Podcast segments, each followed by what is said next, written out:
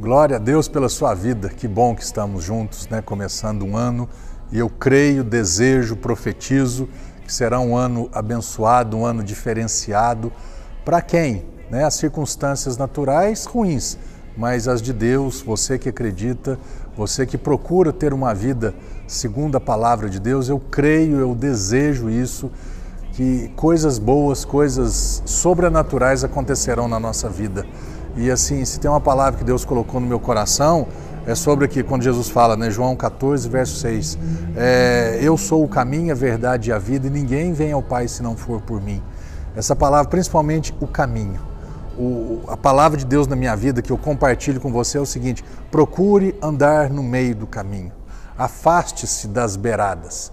Afaste-se daquilo que pode te induzir, pode te iludir, pode te levar a tropeçar, a cair.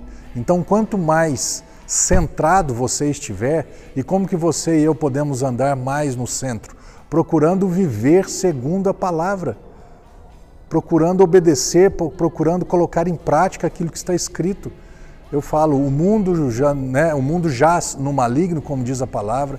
A nossa vida natural, corpo e alma não nasceram de novo. O que nasceu de novo é o nosso espírito. Então, ainda que nós viermos, né, procurarmos andar nessa bem no centro, bem segundo a vontade de Deus na palavra, ainda corremos esses riscos, essas variáveis que não estão no nosso controle.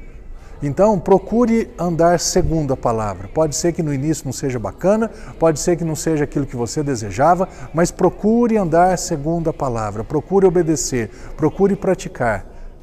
E eu tenho certeza que você terá um grande êxito na sua vida as variáveis serão reduzidas, né?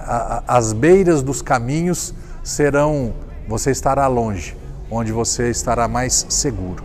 Amém? Deus te abençoe.